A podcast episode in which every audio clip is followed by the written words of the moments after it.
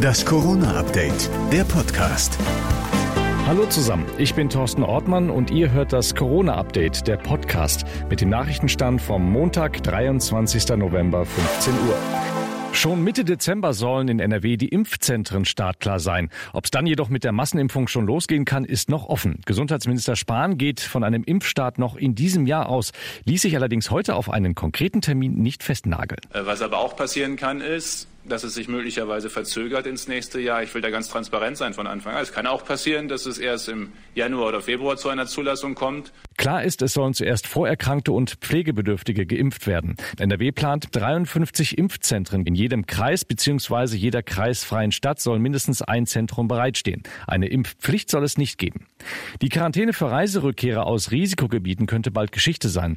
Das Oberverwaltungsgericht in Münster hatte die Quarantäne ja in einem vorliegenden Fall als unverhältnismäßig verhältnismäßig eingestuft, weil auch NRW mittlerweile Risikogebiet ist. NRW-Gesundheitsminister Laumann sieht darum kaum noch Möglichkeiten, Reiserückkehrer in Quarantäne zu schicken. Wer soll das denn machen? Wie soll man das denn in jedem Fall kontrollieren? Und deswegen glaube ich, dass das mit der Reiserückkehrerquarantäne sich erledigt hat. Nicht erledigt hat sich stattdessen der Teillockdown. Übermorgen will die Kanzlerin mit den Ministerpräsidenten die weiteren Maßnahmen besprechen. Als wahrscheinlich gilt eine Verlängerung des Lockdowns möglicherweise sogar bis zum 20. Dezember. Bayerns Ministerpräsident Söder. Weihnachten, glaube ich, wird äh, gut funktionieren können. Da gibt es auch mehr Freiheit logischerweise.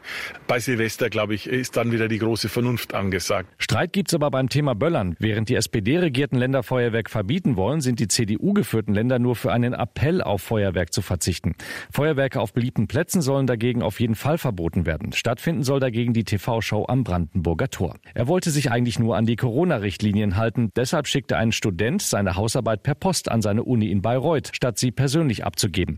Doch gelandet ist die Hausarbeit nicht in Bayreuth, sondern in Beirut. Klingt ähnlich, ist dummerweise aber im Libanon und 3500 Kilometer entfernt. Am Ende wurde aber doch alles gut. Seine Uni in Bayreuth hat den Abgabetermin akzeptiert. Das war das Corona-Update vom 23. November. Noch mehr Hintergründe zum Thema hört ihr auch in unserem Podcast Corona und jetzt überall, wo es Podcasts gibt.